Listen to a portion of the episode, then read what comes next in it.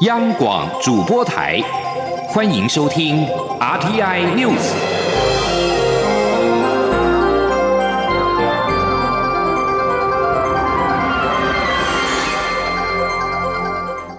听众朋友您好，欢迎收听这节央广主播台提供给您的 RTI News，我是张顺祥。副总统陈建仁十四号下午跟媒体查叙，被问到卸任之后有没有可能到中国访问进行学术研究呢？陈副总统表示，他虽然放弃了卸任副总统的礼遇，但在国安的要求上面，仍必须遵守国家的规定。因此，未来他若有任何的出国计划，都会依照规定向总统府来申请。陈副总统也透露，赖清德曾和他聊过副总统的工作。他告诉赖清德，副总统是备位元首，最重要是看总统指派什么工作，然后全力以赴。陈副总统表示，赖清德不管是能力或是政治经验，都比他丰富。相信蔡英文总统会交付重要工作及新的使命。他也相信赖清德在未来四年一定会辅佐蔡总统，为台湾开创新的局面。陈副总统即将卸任，蔡英文总统十四号表示，陈建仁大概是有史以来最忙碌的副总统。大仁哥，谢谢你，台湾有你真好。他相信，只要未来台湾需要，陈建仁会义不容辞的贡献他最大的努力。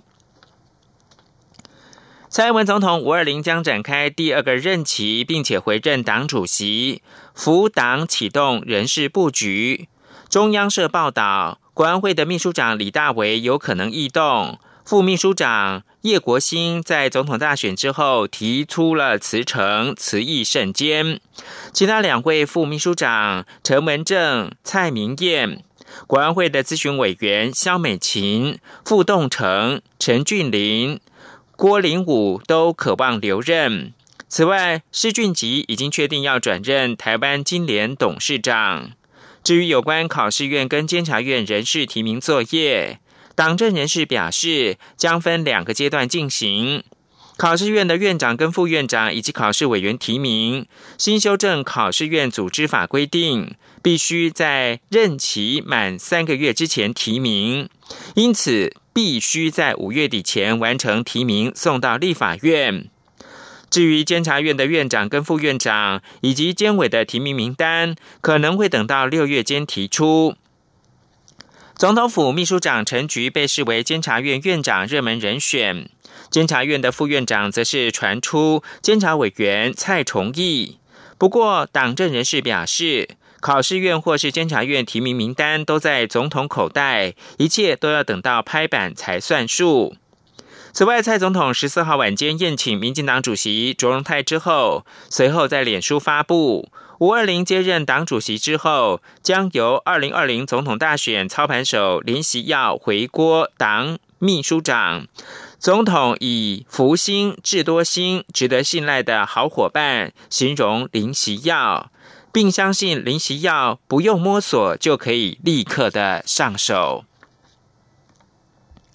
而行政院长苏贞昌十四号在行政院会率领内阁总辞。苏贞昌向阁员表示，这段期间内阁团队做出成绩。这几十年来，我们这一个阶段的官员走路有风，被人民肯定。苏贞昌称赞内阁团队是最强团队，并向团队成员鞠躬致敬致谢。王维婷的报道。行政院会十四号通过内阁总辞案，内阁成员依序在总辞公文签名盖章。由行政院长苏贞昌批示签成文稿，完成总辞程序。苏贞昌表示，去年一月十四号在蔡英文总统的邀请下组阁，当天他就要求行政院团队要符合民意，做出成绩。如今是他担任阁魁第四百八十七天，苏贞昌非常感谢每一位阁员日以继夜解决问题，解决民怨。苏贞昌表示，蔡总统第二任期就要展开，未来很多的首长会继续。留下来，有些可能要暂时离开团队。他希望大家记得一起建设台湾这一段辛苦而有成就的路。苏贞昌说：“这一段辛苦而有成就的路，也因为有各位精彩扎实，我很期待未来我们在这个团队或不在这个团队，但都在国家的任何的位置上，在社会的任何道路里，我们都还是彼此都能够有机会互相支持鼓励，为这个国家。为这块土地，为这勇敢的人民，继续尽心尽力。苏贞昌表示，这是个阶段的结束，不是人生的结束。他祝福每一位阁员工作顺利，心想事成，祝福行政团队继续为国家做出成绩。苏贞昌也肯定内阁团队是最强团队，因为有大家的付出，行政院做出成绩。这几十年来，我们这一个阶段的官员走路有风，被人民肯定。苏贞昌也表示，毕生最大的荣幸就是能与内阁成员共事，他向内阁团队鞠躬尽礼，表达感谢。中央广播电台记者王威婷采访报道。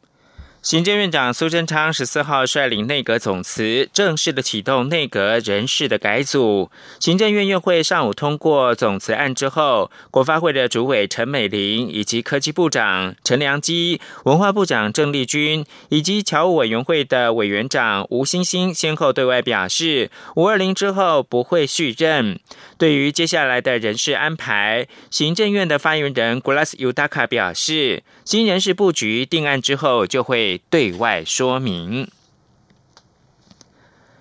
蔡英文总统新的任期即将展开，外界关注未来两岸政策的走向。陆委会的副主委邱垂正十四号表示，两岸良性互动发展是双方的责任。蔡总统已经说明，我方将在和平、对等、民主对话原则之下，与中国开启对话。陆委会则要呼吁北京当局放下单边的政治主张，与我务实沟通，化解分歧，共同的推动两岸的关系新局。而国民党主席江启臣表示，国民党改革委员会两岸论述小组正在讨论未来党的两岸论述，其中该有的关键元素或者是方向都会讨论到，下个月就会提出政策建议。刘品希的报道。国民党在今年初大选惨败后，检讨党的两岸论述，改革委员会近来密集开会，凝聚共识。外界相当关注国民党是否会继续沿用九二共识。对此，国民党主席江启臣十四号上午接受广播节目专访时表示，不同的声音都有，九二共识是过去存在的事实，的确扮演角色并发挥功能，但从选举结果来看，必须加以检讨。小组会在下个月提出新的两岸论述。他说：“好，主席，所以你意思是说，呃，最快在一个月以内，国民党就会对于我们在六月份，会在六月份，那包含了到底对于九二共识这个名词怎么看待，还要不要继续使用？会不会是国民党的一个方针，也会给社会清楚的交代？”下个月在这部分会有一个处理。对于民进党立委蔡意瑜等人提出《两岸人民关系条例》修正草案，删除“国家统一”字眼，张启臣说：“这攸关国家未来发展，国民党当然会表态，民进党也应该表明立场，说明哪些人支持这项提案，而非拿来抹红消费在野党后就不了了之。”此外，对于六月六号将举行的罢韩投票，张启臣再次强调，对高雄市长韩国瑜、高雄市政府以及党中央而言，目前最重要的就是把分内工作做好。他们不乐见，也不鼓励过度的激化与社会对立。党中央会全力配合韩国瑜的做法，双方有很好的沟通。至于全国公务人员协会荣誉理事长李来希的发言争议，张启臣也重申，在别人的伤口上做如此发言，完全不恰当。央广记者刘聘熙在台北的采访报道。对于中原大学教师遭陆生举报事件，陆委会的副主委邱垂正十四号表示，政府尊重大学自主，也欢迎陆生来台湾就读，可是绝不接受校园内出现矮化国格、损害国家尊严的行为。王兆坤报道：中原大学教师上课使用“中华民国”“武汉肺炎”等词汇，导致陆生向校方举报事件，后续发展引发社会关注。陆委会副主委邱垂正重申。台湾是一个自由、民主、多元、开放的社会，依据宪法捍卫大学校园的学术与讲学自由，不容以任何理由限缩及侵害。邱水正指出，政府尊重大学自主，也欢迎陆生来台就读，并致力保障陆生在台学习及生活的合法权益，反对歧视行为。可是不会容忍矮化国格行为。他说：“但是我们绝对不接受校园内出现矮化国格、损害国家尊严的行为。我们要再度呼吁，高教殿堂不容自我审查，横加干涉教师的讲学自由。”此事件引来中国大陆国台办批评陆委会与教育部为教师辩护的做法。恶化了两岸教育交流与陆生在台就读应有的正常健康学习环境。邱垂正回应表示，我方可以理解，某些人在中共专制集权体制下，很难真正体会我们民主政治、多元开放及保障言论自由这些核心价值。邱垂正指出，在过去中国大陆有许多学者在课堂上表达自己的政治观点，而遭到学生举报，撤销教师的资格。我们也可以看到，中国大陆在许多大学校园里面强调所谓课堂上的七不讲，包括普世价值、新闻自由、公民社会、公民权利、中国共产党的历史错误、权贵资产阶级、司法独立都不要讲。邱垂正并在引述七不讲后表示：“我想这些线索，他们很难体会台湾自由民主、开放社会的重要核心价值以及我们的生活方式。”中央广播电台记者王兆坤台北采访报道。国际新闻：美国总统川普十四号表示，他此刻不愿和中国国家主席习近平交谈，并且宣称他对中国处理二零一九冠状病毒疾病 （COVID-19） 大流行的方法十分的失望。川普告诉福斯财经新闻网，和习近平的关系很好，只是此刻不想和他交谈。川普被询及美国可能会如何报复的时候，并没有明确的答复，只是语带威胁的警告：办法很多，可以中断双方的全面关系。此外，二零一九冠状病毒疾病疫情肆虐，美国国安调查当局十三号示警。受中国支持的骇客企图窃取美国武汉肺炎治疗的方法以及疫苗的相关研究。对此，美国国务卿蓬佩奥十四号予以谴责，并呼吁北京停止这项恶意的行径。美国联邦调查局 FBI 与国土安全部旗下的网络安全和基础设施安全局十三号发布声明表示。FBI 正在调查中国骇客锁定2019冠状病毒疾病研究机构，并危害其网络一事。二零一九冠状病毒疾病肆虐全球，今年世界卫生大会 （WHA） 将在下个星期举行。一些国家现任以及前任领导人十四号坚持，最终研发出来的 COVID-19 疫苗跟特效药都应该免费提供给大家使用。这份是由南非的总统拉马佛沙和巴基斯坦的总理伊姆兰汗等一百四十多名领导人签署的信函表示，任何相关的疫苗都不应该享有专利，而应该由各国共享。联合国世界卫生组织 （WHO） 的决策机构世界卫生大会下周将召开年会。连署这一封信函的人士呼吁世卫大会支持这项主张。法国网球协会的主席居蒂瑟利先前坦言，法网可能再度延期，而且不排除闭门举行。法国前职业网球名将李康特则说，如果不可能有观众的话，那应该要取消赛事。李康特告诉法国电视频道，认为闭门打法是对法国的网球公开赛没有意义。李康特曾在一九八八年闯入到法网的男单决赛。受到二零一九冠状病毒疾病的影响，法国的网球协会先前已经将法国网球公开赛的赛事从原本的五月二十四到六月七号延到九月二十到十月四号。李康特则说，比较好的做法是取消赛事，然后二零二一年再展开真正的球季。这里是中央广播电台。大家好，我是食药署署长吴秀梅。随着台湾疫情趋缓，国内也启动防疫新生活运动，希望民众安心至餐厅用餐。提醒您，用餐前后正确洗手，保持手部卫生。如果是大型聚餐活动，记得留下定位联络资讯。而餐饮业者除了定时消毒桌面、菜单等器具与环境外，烹调时佩戴口罩及勤洗手，也是食品卫生安全的重点。有政府，请安心。资讯由机关署提供。是阳光，像台湾之光穿透世界之窗；是阳光，像神鹰翅膀环绕地球飞翔。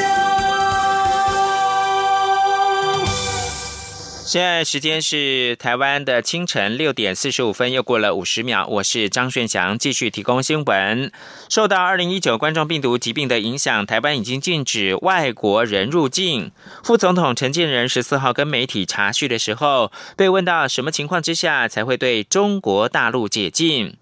陈副总统表示，对于疫情资讯不透明、比较值得怀疑的国家，可能需要更长的时间来确认没有确诊病例。他并且祝福对岸的疫情不要再次的爆发，毕竟任何国家有病例对台湾都是威胁。记者欧阳梦平报道。台湾自三月中全面禁止外国人入境，如今疫情稍缓，副总统陈建仁十四号与媒体查叙时，被问到什么情况下才会对中国大陆人士解禁？如果对岸的数据无法令人信服，是否会需要特别的考量？陈副总统表示，未来如果要恢复国际航空往来，当然要选择疫情控制很好的国家。对于疫情不透明的国家，可能需要更长的观察时间。他说：“对于呢那个疫情啊资料不透明的啊，或者是比较不公开或者比较值得怀疑的国家呢，当然未来在解禁的过程当中，我们就应该把这一些因素哈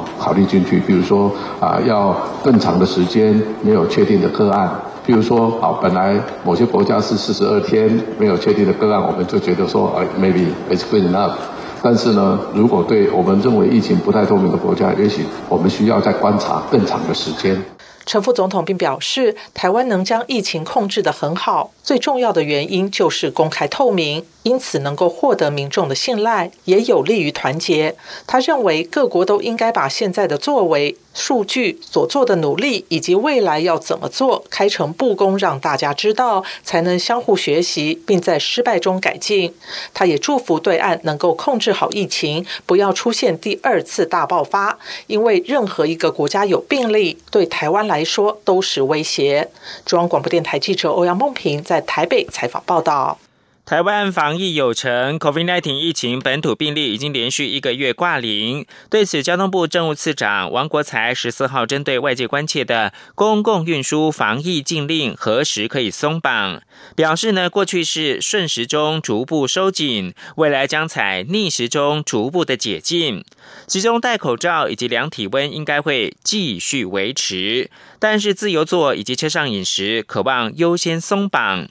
面对外界关切的防疫旅游跟安心旅游什么时候启动？交通部长林佳龙则表示，将在五二零之前公布首波的防疫旅游的路线。同时呢，端午节前都会以防疫旅游为主，端午节之后再视情况展开安心旅游。请听央广记者吴丽君报道。交通部长林佳龙十四号针对外界关切的防疫旅游及安心旅游启动时机，表示这是交通部在国门开放前先推出的国民旅游，并以防疫旅游先行示范，建立防疫旅游指引后，再由中央流行疫情指挥中心评估，决定何时推出安心旅游。不过林佳龙也明确指出，将于五二零之前公布首。波防疫旅游路线，同时端午节前将以防疫旅游为主，端午节后才会再视情况逐步着手准备展开安心旅游。林佳龙说：“因为不可避免的，未来还是有一些进出国境的国人，或者是商务相关需求的人。那因为国际的疫情还没有完全控制住，所以境外一路都还是存在一定的风险。因此，这个时间点，我们目前就是抓在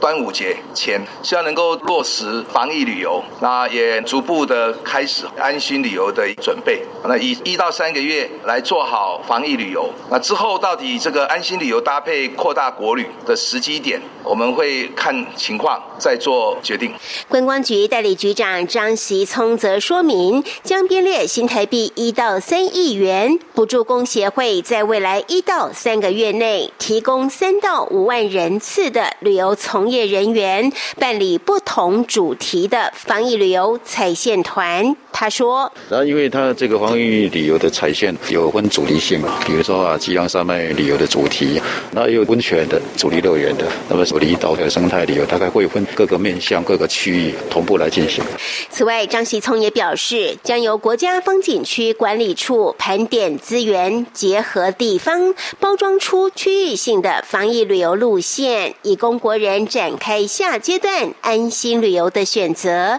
重建国旅市场的。信心。中央电台记者吴丽君在台北采访报道。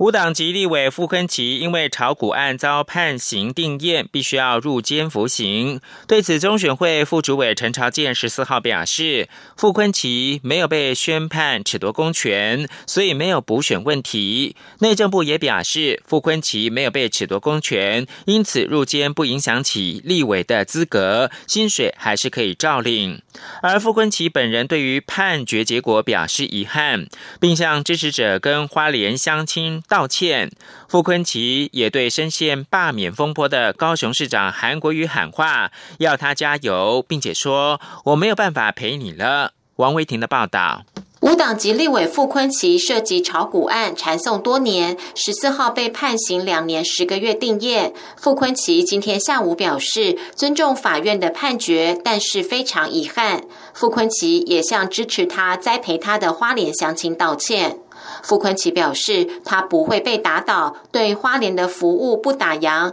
强调会坦然面对一切，走出阴霾。傅昆奇说：“在这里啊，再一次啊。”对，不管是新生机师带来了任何的，所有的过去长期谩骂我的人，或者是对付我的人，我都谢谢你们，让我的人生能够有各种酸甜苦辣，我都会坦然来面对。由于判决并未褫夺傅昆奇的公权，所以他可代职入监，仍可领取立委薪水。傅昆奇表示不会领立委的薪水，就算国家给付，他也会捐出去。傅昆奇也向面临罢免危机的高雄市长韩国瑜说：“韩国瑜，你自己加油，我没办法陪你了。”中央广播电台记者王威婷采访报道。为了找寻十五年前的印尼保姆，台湾北一女中的学生徐子涵，在媒体人廖云章的协助之下，连接台湾跟印尼的媒体工作者，成功的找到保姆，并在母亲节当天视讯连线，画面。感动了两国的民众，意外在疫情严峻的时候还能够拉近双边新的距离，也促成了中央广播电台等台湾多家媒体以及社服团体合作，共同发起寻找失去联系的第二位妈妈行动。郑祥云、陈国维报道。我没有你的北一女中学生徐子涵和印尼保姆都伟都在视讯电话那头，拿着十五年前送给彼此的泰迪熊，边讲边哭。双方都没想过还能再见面。你跟大家说，你找到我了，我很开心啊。徐子涵的爸妈工作繁忙，在就读幼儿园小班之前，都是由都伟照顾他。后来都伟因为工作契约到期，必须离开台湾，但不舍要和徐子涵说再见，于是默默送给他一只泰迪熊。有一天都伟出去回来，然后他带给我的是一只泰迪熊，然后他就告诉我说：“妹妹，你如果想我的话，你就抱这个泰迪熊。”然后我就说：“好。”时常拿起合照想着都伟的徐子涵，在今年四月忧心印尼的疫情严峻，时常梦到都伟，于是想起日前到学校演讲的天下独立评论总监廖云章，透过脸书联系到他，希望能得到协助。廖云章透过各种方式将讯息传递出去，同时也请中央电台印尼主持人 Tony 谭云福在节目中协助宣传。结果印尼媒体知道这个讯息后都很感动。其实他们第一个反应是很感动，他们就说。我们有这么多的义工出国，然后去当人家的保姆，去照顾小孩、老人，可是我们很少被记得。就而且隔了这么久，居然有人要回来找他，所以这些印尼媒体就觉得这是一个好新闻，然后大家就开始把这个新闻做出来。其实从这个中央社的记者把这讯息抛给印尼媒体，到我接到电话说找到人了，大概就两天的时间。这个故事传遍到所有在台湾的印尼的朋友，包括。在印尼当地曾经来过台湾工作的，他们都有共同的那种感受是一样的。如今找到都伟了，徐子涵决定在国际疫情趋缓后，就要飞到印尼和都伟见面。很希望就是我也可以不要辜负你的期待，就是在未来也可以用你爱我的方式，然后去爱别人。如果你也有失去联系的第二位妈妈，央广等多家媒体现在发起行动，要透过社群平台和跨国宣传管道，想办法为你找到失联已久的亲人，发掘更多徐子涵的故事。中央广播电台记者郑祥云、陈国伟台北采访报道。《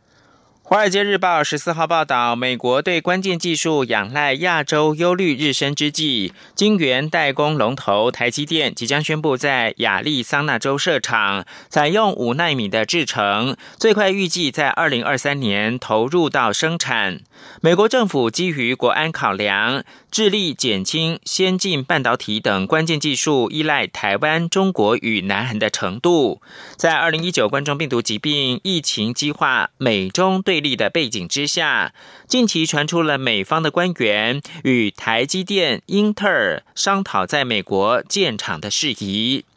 报道引述没有具名知情人士的说法表示，台积电十二号召开董事会决议之后，最快十五号将宣布在亚利桑那州设厂。这座新厂最快可能在二零二三年底投入到生产。美国国务院跟商务部都参与了设厂的计划。根据知情人士说法，台积电新厂将会采用当今最先进的五纳米制程。台积电近几个月开始在台湾生产五纳米的晶片，供客户来测试。外交部表示，捷克参议院两个委员会十三号创捷克国会首例，分别通过决议案，建议世界卫生组织秘书长邀请台湾参与世界卫生大会，并预请捷克政府支持台湾参与 WHO。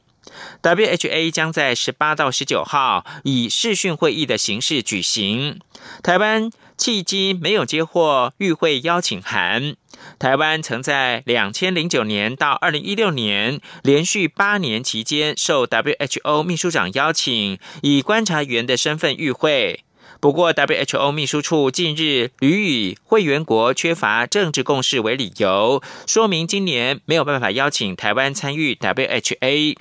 外交部十四号晚间发布新闻稿表示，捷克参议院外交、国防及安全委员会以及卫生及社会政策委员会十三号分别通过了决议案，支持台湾参与 WHO 以及 WHA，并吁请捷克政府支持。此为捷克国会相关委员会近年来首度通过决议案，支持台湾参与 WHO，甚具意义。